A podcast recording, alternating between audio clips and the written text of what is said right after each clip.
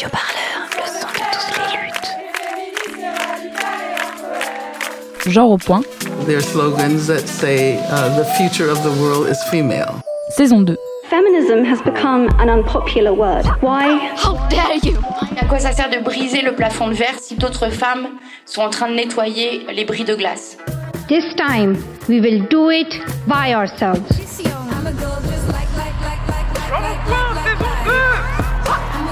Comment on se réapproprier des, des tactiques, des stratégies, des actions, des pratiques qui sont reconnues comme viriles, masculines La faute, c'est elle. Alors comment elle s'est habillée? Qu'est-ce qu'elle a fait?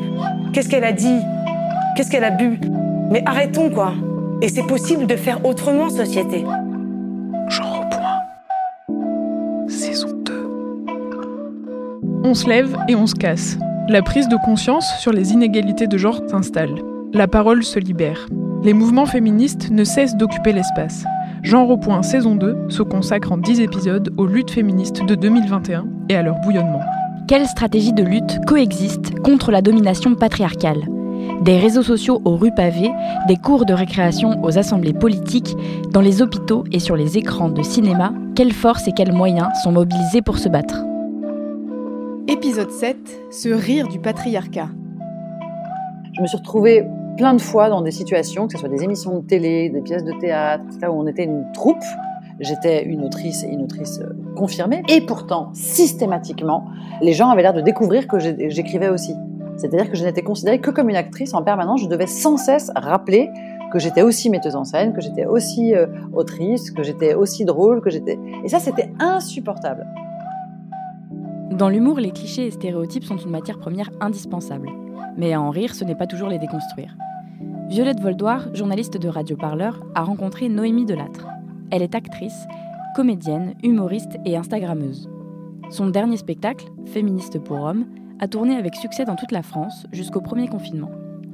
Avec elle, on réfléchit à la meilleure manière de se rire du patriarcat, car le patriarcat, lui, ne se gêne pas pour se rire de nous, mais aussi des moyens pour se faire une place sur les planches en tant que féministe. Bonjour Noémie Delattre. Bonjour Violette et merci beaucoup. Vous avez une carrière impressionnante hein, puisque vous avez euh, de multiples cordes à votre arc. Euh, on peut pas toutes les, toutes les tendre tellement il y en a, mais euh, moi j'aimerais commencer par celle euh, du théâtre parce que vous commencez votre euh, prolifique carrière très jeune. Vous commencez, vous avez à peine 15 ans et vous vous produisez sur des scènes ouvertes à Paris. Quel souvenir vous gardez justement de, de cette période, Noémie Delattre? Bah Moi, j'étais vraiment à l'intersection de, de, tout un tas de préjugés. J'étais une fille, j'étais jeune, j'essayais de faire de l'humour. Enfin, donc voilà, j'ai vraiment rien pour être prise au sérieux. Tout ça s'est passé avec une, une comparse qui s'appelle Delphine Lacouque, qui a vraiment été ma, ma, compagnonne pendant des années et des années. Et mmh, en fait, on, s'est rencontrés dans un cours de théâtre euh, avec l'ambition d'être euh, comédienne, toutes les deux. Euh, cette ambition commune. Et puis très vite, on s'est rendu compte que globalement, le métier d'acteur en général, d'actrice en particulier, consistait à attendre devant son téléphone que quelqu'un nous appelle pour nous proposer du boulot. Et puis on s'est rendu compte aussi qu'on n'était ni l'une ni l'autre euh, la jeune première euh, type et qu'on avait peu de chance en plus que ce, ce, coup de fil arrive. Mais c'est quoi la jeune première type? Bah, elle, elle, est blonde, elle a les yeux bleus, elle est fille d'eux, euh, ça c'est sûr. C'est-à-dire que du coup, même si on même si on n'a pas le physique, euh, on y arrivera. Enfin, en tout cas, on aura l'opportunité. Après, euh, si on n'a vraiment aucun talent, bon, non, quoi que non, parce que j'en connais qui n'ont vraiment aucun talent et qui pourtant continuent d'officier mais il y a d'autres passages, si on si on n'a pas cette chance, euh, qui sont de correspondre euh, aux, critères en vigueur, et notamment la jeune première se doit d'être euh, menue, fragile, blonde, les yeux bleus, soumise, célibataire, hétéro évidemment, blanche bien sûr, valide comme on dit, enfin voilà. Nous, on correspondait pas à ça, donc on s'est dit que plutôt que d'attendre, on allait fabriquer nous-mêmes on allait écrire des textes qu'on qu allait jouer, quoi. Donc au départ, on n'avait ni l'une ni l'autre l'envie d'écrire. Enfin, Delphine peut-être un peu plus que moi. Au départ, c'était vraiment on va écrire pour jouer. On va se montrer, euh, euh, voilà, en tant qu'actrice pour pour se faire euh, embaucher, pour avoir un agent, pour pour tout ça.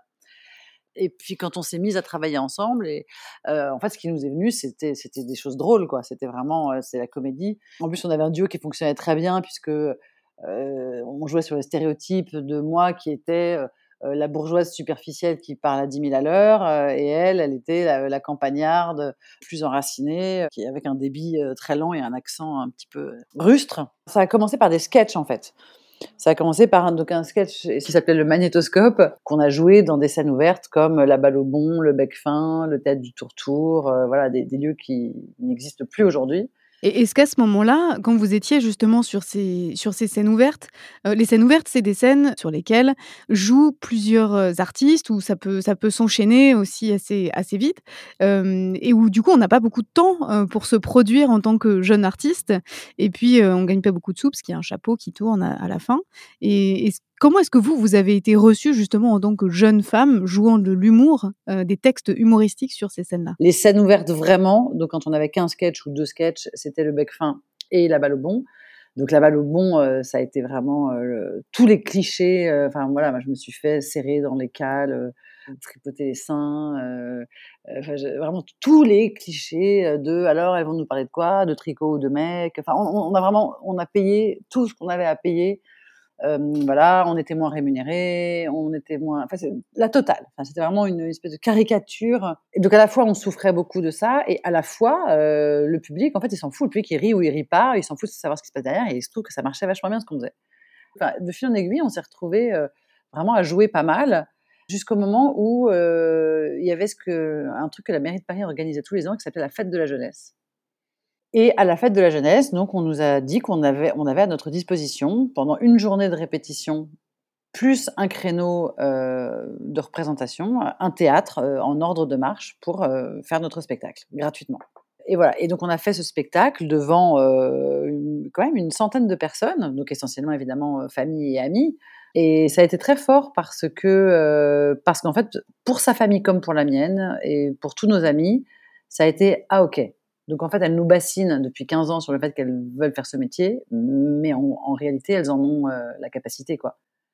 C'est-à-dire que c'était pas du tout nul, enfin loin de là, c'était vraiment pas nul du tout, tellement pas nul que le théâtre en question, qui était l'espace Cévennes, dans le 15e à Paris, nous a offert une programmation.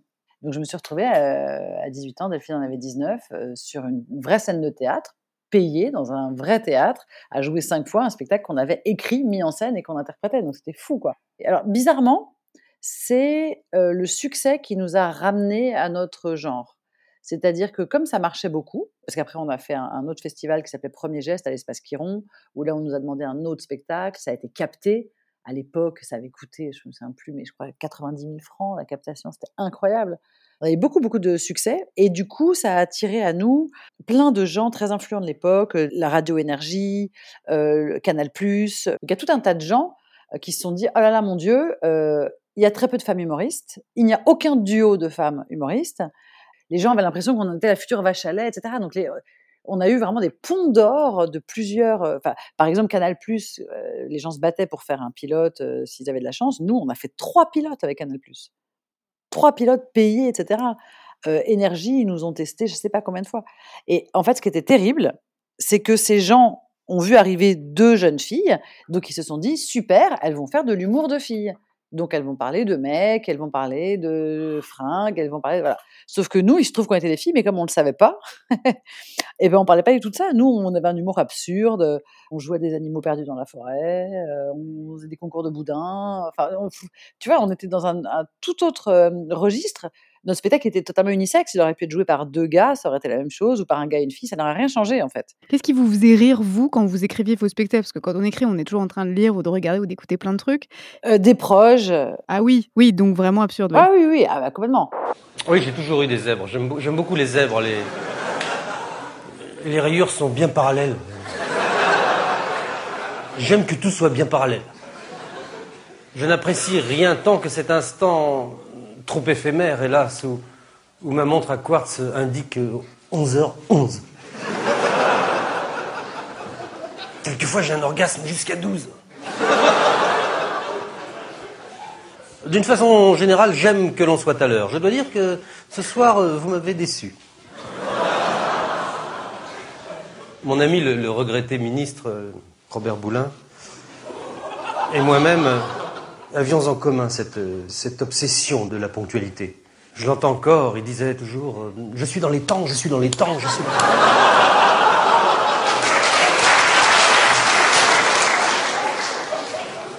On adorait des proches, on adorait les des chiens. Ah oui, ouais. Du coup, ça a dû leur faire bizarre. Ah bah, autant te dire que voilà, c'était ah bah, enfin qu'est-ce que. Et en fait, il y a eu deux ans très très douloureux parce que quand tu as 19 piges et que tu as Canal Plus qui te dit je te veux, je veux faire de toi ma star. en revanche, parle parle-moi de mec et de fringues. bah bien sûr que tu as envie de parler de mec et de fringues. Tout ce qu'ils veulent, tu dis oui, oui, bien sûr, je vais faire ce que vous voulez.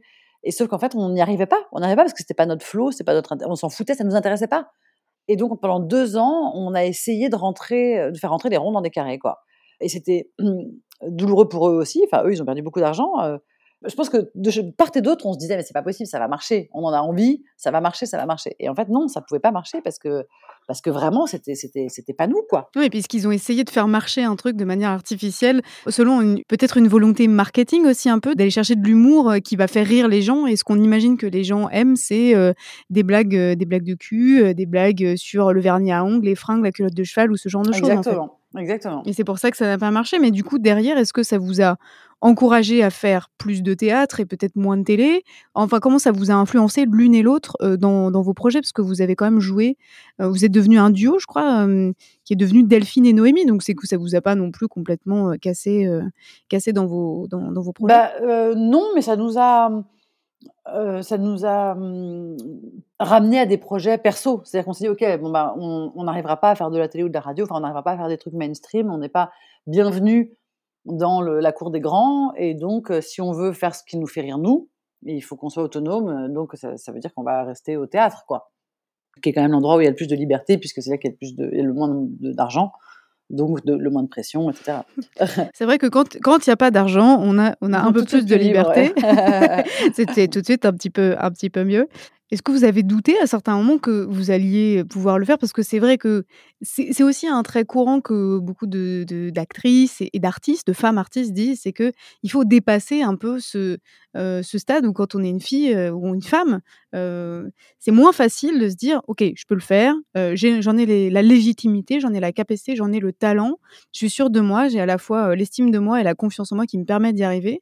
Est-ce que pour vous, ça a été évident tout de suite Ou est-ce qu'il y a eu quand même des, voilà, des petits jalons, des petits verrous comme ça à, dépasser pour pouvoir en arriver là? Non, euh, non il n'y en a pas eu parce qu'en fait, Delphine et moi, on a eu des éducations très différentes, mais en tout cas, on a eu en commun, je crois, de ne pas avoir été élevés comme des filles.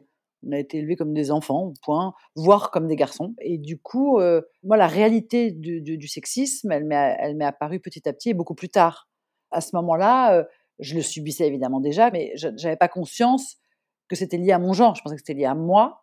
Euh, donc, je n'avais pas du tout conscience de moi en tant que femme et, donc pas conscience des conséquences euh, positives ou, négatives que ça pouvait avoir. Et j'étais quelqu'un de très déterminé, optimiste, entreprenant. Euh, je pensais que tout était possible tout le temps.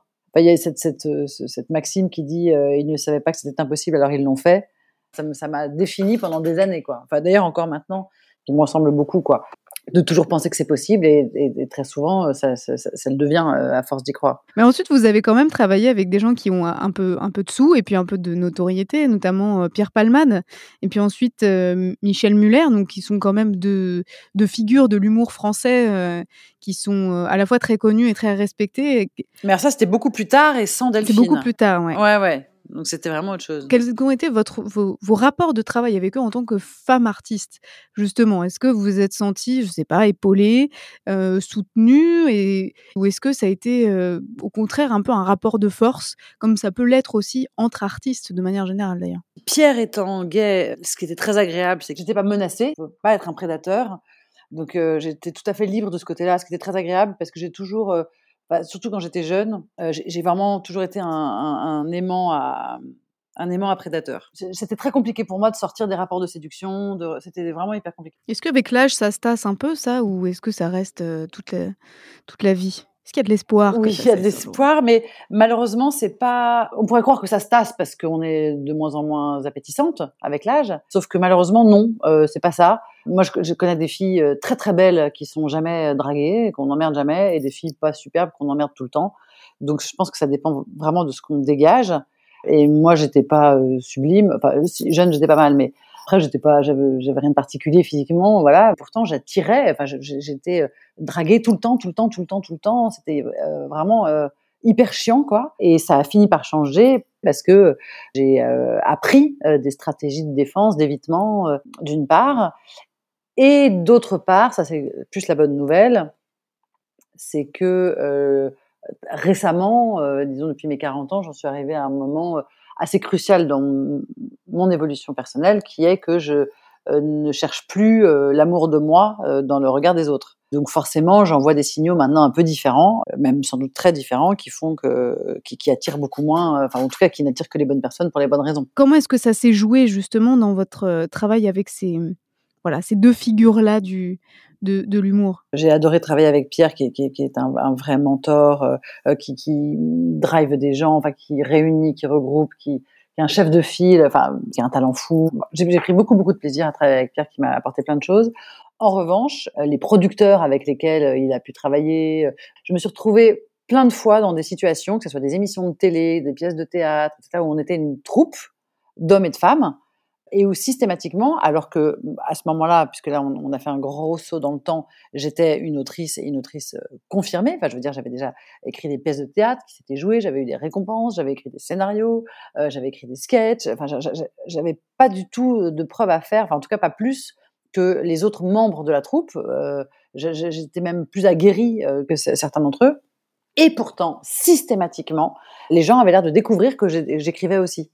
C'est-à-dire que je n'étais considérée que comme une actrice en permanence. Je devais sans cesse rappeler que j'étais aussi metteuse en scène, que j'étais aussi euh, autrice, que j'étais aussi drôle, que j'étais. Et à chaque fois que je faisais un truc qui marchait, notamment il y avait une émission où c'était un concours de sketch. Et à chaque fois que mon sketch gagnait, ce qui arrivait très souvent, les gens étaient hyper surpris. Ah, mais dis donc, t'écris vachement bien.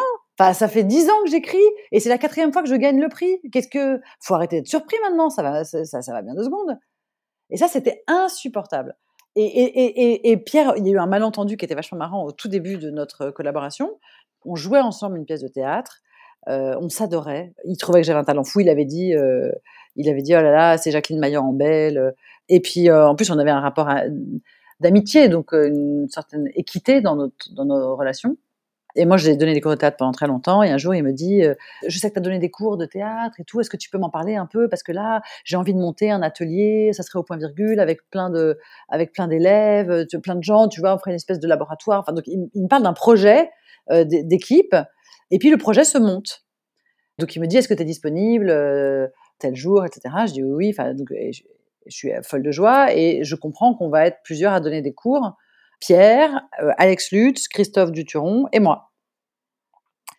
Et en fait, le jour même, j'apprends que non seulement je suis pas là pour donner des cours, mais je suis là comme élève, et qu'en plus je dois passer une audition. Et il n'y a aucune méchanceté de la part de Pierre. Je suis intimement convaincue que c'est par euh, euh, sexisme intégré, quoi. Je suis absolument persuadée que si j'avais été un homme, il m'aurait proposé, comme à Alex et à Christophe, qui n'avaient à l'époque pas plus d'expérience que moi, qui n'étaient pas plus âgés que moi, qui n'avaient, enfin, je veux dire, Alex Lutz, à cette époque, euh, avait fait euh, moins de choses que moi. Donc j'étais tout à fait euh, légitime. Et pourtant, on a proposé à deux hommes, et pas à moi. D'être en position d'enseigner, mais ça, c'est terrible, ça. C'est quand même fou. Hein. Est-ce qu'à l'époque, vous arrivez à vous dire, voilà, que ça, c'est ça s'appelle du sexisme ah, Pas du tout. Ou est-ce que vous êtes encore à l'époque dans ce que, ce que vous disiez dans, le journal Têtu à qui vous, qui, vous avez consacré un, artiste, un article, pardon, euh, que vous disiez que cette cause du, féminisme, vous étiez un peu tombé sur la gueule, euh, comme, euh, comme un truc mal rangé, dans le placard.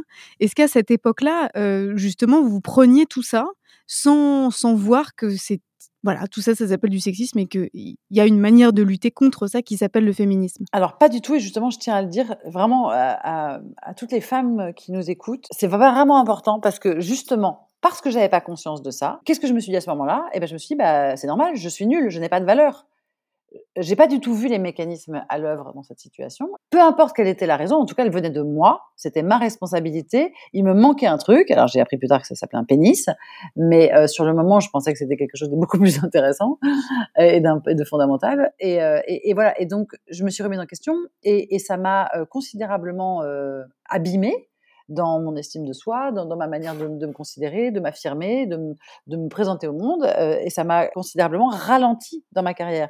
Donc, s'il y a vraiment un message que je souhaiterais faire passer, euh, c'est de bien faire le distinguo entre les choses qui relèvent de leur responsabilité et des progrès qu'elles pourraient faire éventuellement, et des choses qui relèvent d'un sexisme universel et qui ne les concernent pas. Là, j'aurais vraiment aimé pouvoir me dire, je n'y suis pour rien, ça ne dit rien de négatif de moi, cette histoire. Ça dit juste qu'il y a des gars qui sont aveuglés par, euh, par leur vision patriarcale euh, qui restent entre couilles. Et, et c'est pas mon problème, en fait. Ça n'est que bien plus tard que j'ai compris ce qui se passait. Et ça m'a aussi enlevé la colère, du coup. Parce que non seulement je me trouvais nulle, mais j'étais aussi en colère et vexée, euh, etc. Et puis jalouse.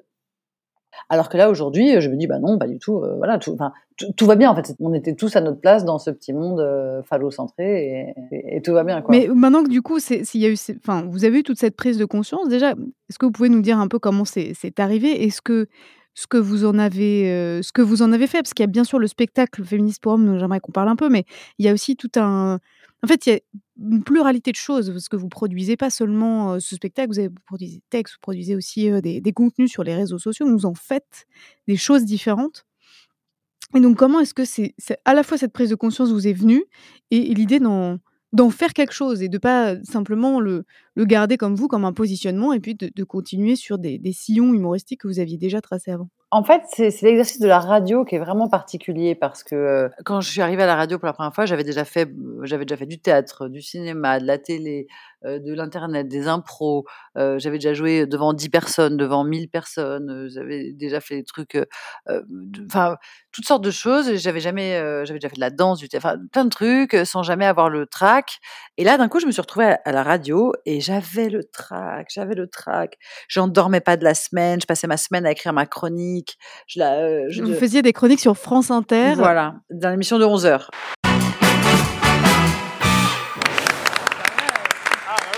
Alors, aujourd'hui, je réponds à une question de Mag4AJD qui me demande sur Facebook ce que je pense de cette théorie du genre.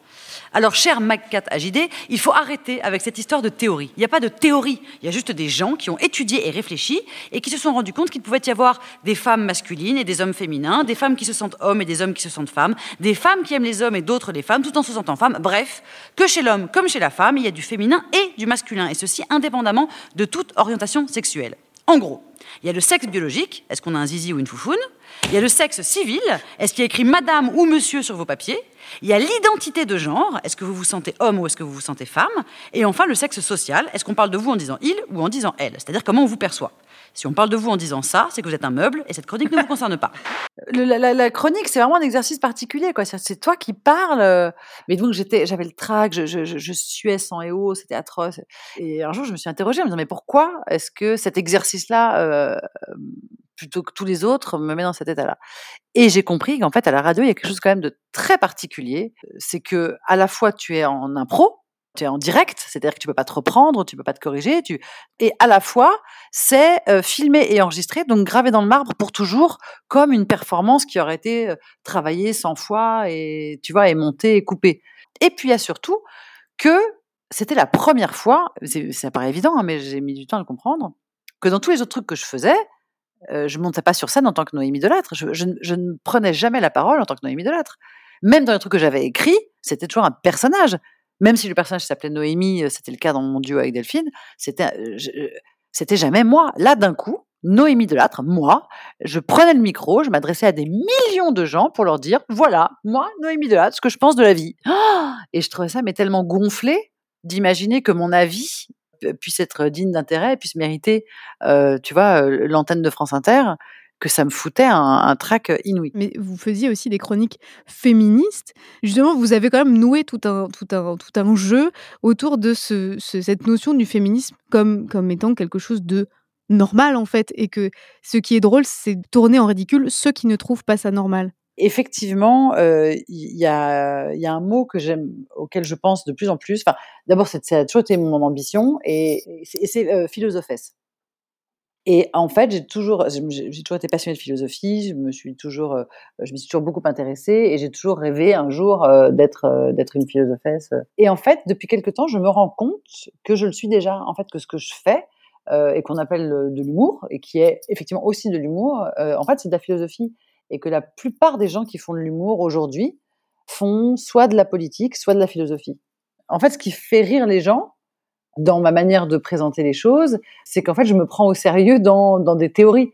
C'est-à-dire que, en fait, il y a un, livre qui m'a euh, bouleversé il y a des années, euh, qui, m'a- changé ma vie, qui est La généalogie de la morale de Nietzsche. Et donc cette manière de déconstruire à la fois étymologiquement et historiquement les concepts qui nous semblent évidents m'a beaucoup parlé. Et en fait, c'est ce que je fais avec, le, avec les rapports hommes-femmes, avec la place des femmes, avec le féminisme, avec toutes ces choses-là. Et, et, en fait, c'est tellement aberrant. On vit dans un monde qui, qui n'est tellement pas habitué à ça qu'en fait, ça fait rire. Mais c'est pas drôle. C'est ça que je veux dire. Pardon. Mais je me suis pas dit, tiens, je, je vais essayer d'être drôle en disant des choses qui me tiennent à cœur.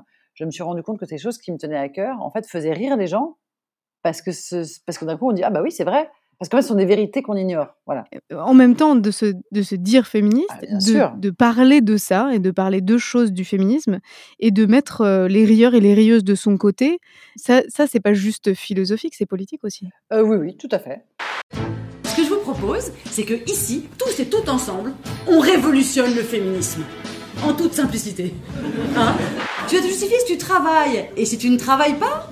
Tu vas te justifier si tu vieillis, si tu te caresses ou si tu pètes. Mais tu t'en bats les steaks Parce qu'une fois par an, le 8 mars, c'est ta journée